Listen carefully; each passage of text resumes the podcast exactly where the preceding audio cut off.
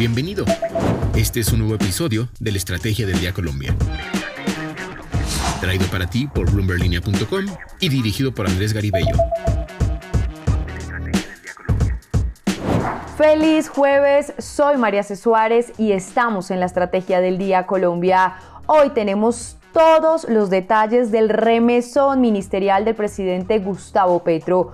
¿Cuáles son los cambios que hizo? qué significan y cuáles son las reacciones. Active la campana para recibir las notificaciones de cada uno de nuestros episodios. Comenzamos.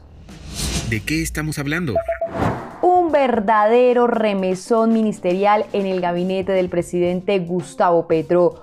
Ocho meses de gobierno fueron suficientes para que llegara una verdadera crisis al Ejecutivo salen del gobierno siete ministros y ya están designados sus reemplazos. Además, llega al Departamento Administrativo de la Presidencia un nuevo director. Empecemos hablando de cuáles son esos cambios y recordemos que el pasado martes, en horas de la noche, el jefe de Estado le pidió la renuncia protocolaria a todos sus ministros. Pues bien, la salida que más sorprende sin duda es la de José Antonio Ocampo, quien se retira del Ministerio de Hacienda. ¿Quién llegará a ocupar este importante cargo? Daniel Guerrero, periodista de Bloomberg Línea en Colombia, nos lo cuenta. Ricardo Bonilla, uno de los más leales petristas, llega al Ministerio de Hacienda en reemplazo de José Antonio Campo, a quien sorpresivamente Gustavo Petro, el presidente de la República, le aceptó su carta de renuncia. Lejos de ser un radical en la materia, Bonilla es considerado como un hombre sensato por otros economistas reputados del país, como Daniel Belande, director de investigaciones económicas de Credit Corp Capital. Bonilla es egresado en Economía de la Universidad Jorge Tadeo Lozano, fue rector de proyectos del Centro de Investigación del CIT de la Universidad Nacional de Colombia y además fue asesor financiero en diferentes entidades, tanto del sector público como del sector privado. Es conocido por todos que a Petro una de las críticas que se le ha hecho desde su elección es la dificultad que tiene para conformar equipos de gobierno. Pero para Bonilla esto no es una novedad, puesto que lo acompañó en la alcaldía durante el 2012 y hasta el 2015 y solamente dejó el cargo cuando la ley lo obligó dado que cumplió los 65 años de edad. Bonilla estará al frente de la cartera financiera y se espera que sea uno de los principales defensores de las políticas del gobierno Petro. Ahora hablemos de los otros cambios. Cecilia López sale del Ministerio de Agricultura y llega Jennifer Mojica quien es la actual directora de Asuntos Étnicos de la Unidad de Restitución de Tierras. Alfonso Prada sale del Ministerio del Interior y llega Luis Fernando Velasco, actual consejero presidencial para las regiones y director encargado de la Unidad Nacional de Gestión del Riesgo de Desastres. Carolina Corcho, otra salida que sorprende, se va del Ministerio de Salud y llega Guillermo Jaramillo, médico cirujano, quien fue secretario de Salud de la Alcaldía de Bogotá durante la administración de Gustavo Petro. Arturo Luna sale del Ministerio de Ciencia, Tecnología e Innovación y llega Yesenia Olaya, que tiene un doctorado en antropología de la Universidad Nacional Autónoma de México. Sandra Urrutia sale del Ministerio de TIC y llega Mauricio Liscano, quien ya se venía desempeñando como director del Departamento Administrativo de la Presidencia del DAPRE. Guillermo Reyes sale del Ministerio de Transporte y llega William Camargo, que es el actual director de la Agencia Nacional de Infraestructura. Y al DAPRE entonces llega Carlos Ramón González, abogado, politólogo y especialista en medio ambiente. Lo que debes saber. Ahora bien, ¿Qué significan estos cambios? ¿Cuál es el mensaje que envía Gustavo Petro al hacerlos? Escuchemos a Carlos Arias, consultor político y gerente de la firma Estrategia y Poder.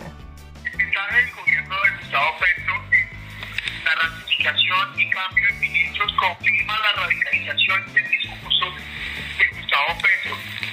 Esto se explica o, en consideración a que los dos ministros más fuertes que tenían su anterior gabinete, Cecilia López y José Antonio Campos, son reemplazados por petristas pura sangre.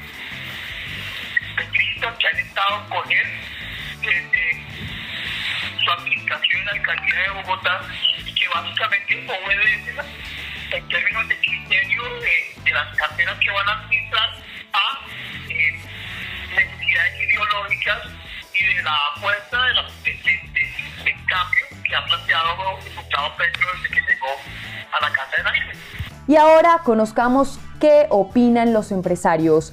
Esta es la reacción de Bruce McMaster, presidente de la ANDI. El cambio de gabinete trae consigo el inmenso reto de poder generar confianza en el país y confianza en los mercados en los cuales nos movemos, especialmente los mercados que financian al Estado y a las empresas. Es particularmente importante el rol que en este objetivo juega el Ministerio de Hacienda y el ministro especialmente, tanto hacia afuera como al interior del gobierno, recordando a todos los límites de la responsabilidad fiscal y la sostenibilidad del Estado. El momento en el cual estamos, cuando se está tramitando un plan nacional de desarrollo, cuando se está definiendo la política de hidrocarburos, cuando se están tramitando las reformas laborales, la reforma pensional, la reforma de salud, será absolutamente vital el papel que juegue el ministro de Hacienda en términos de poder evaluar el impacto de cada una de las propuestas y el impacto de cada una de las medidas. Y esto dijo al respecto el presidente de Analdex, Javier Díaz. La crisis ministerial indudablemente que crea incertidumbre.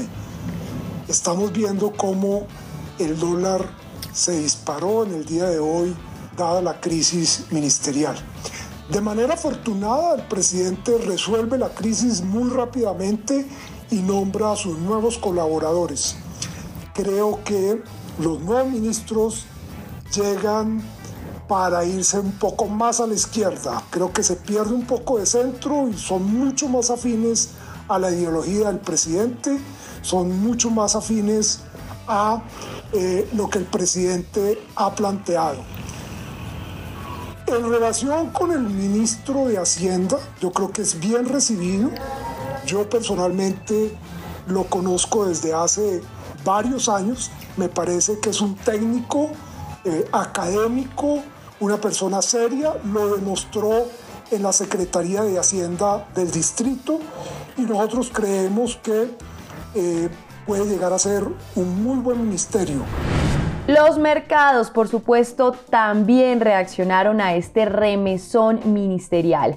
Daniel Salazar, periodista de Bloomberg Línea en Colombia, nos cuenta todos los detalles. Los mercados reaccionaron a la salida de siete ministros en Colombia tras el remesón en el gobierno de Gustavo Petro para acelerar la aprobación de sus principales reformas, como la de salud, la de pensiones y la laboral. Bloomberg informó que los bonos colombianos en dólares con vencimiento en 2041 llegaron a su nivel más bajo en cerca de un mes estos se desplomaron a mínimos de sesión, con una caída de 2,5 centavos a 79 centavos por dólar. Entre tanto, los seguros de impago de deuda de 5 años de Colombia avanzaron 15 puntos básicos.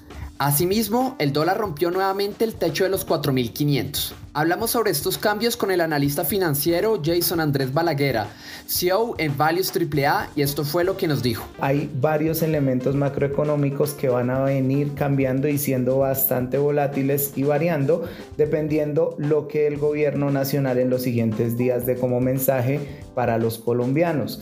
Es importante destacar que una de las principales causas de esta incertidumbre es porque se hablaba que el ministro Campo tenía mucha más experiencia que el ministro Bonilla, que en esto pues tenía un conocimiento más importante a nivel internacional el ministro Campo y por supuesto digamos que esto es importante que el gobierno salga a aclarar sobre las nuevas acciones a nivel macroeconómico que van a tomar en el país para que básicamente el mercado pueda estabilizar estos indicadores que al inicio mencionamos. Nuestra pregunta del día entonces es ¿Qué opina de los nuevos ministros del presidente Petro? Los invito a participar y a dejarnos su opinión acá en Spotify. Recuerden seguir este podcast y activar la campana para recibir las notificaciones de cada episodio y así estar al tanto de lo que pasa con la economía y los negocios. Los invito también a que visiten bloomberlinia.com donde pueden ampliar cada uno de los temas que tratamos hoy.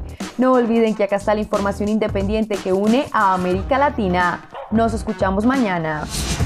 Esta fue la Estrategia del Día Colombia. dirigido por Andrés Garibello, producido por Arturo Luna y Daniel Hernández. Que tengas buen día.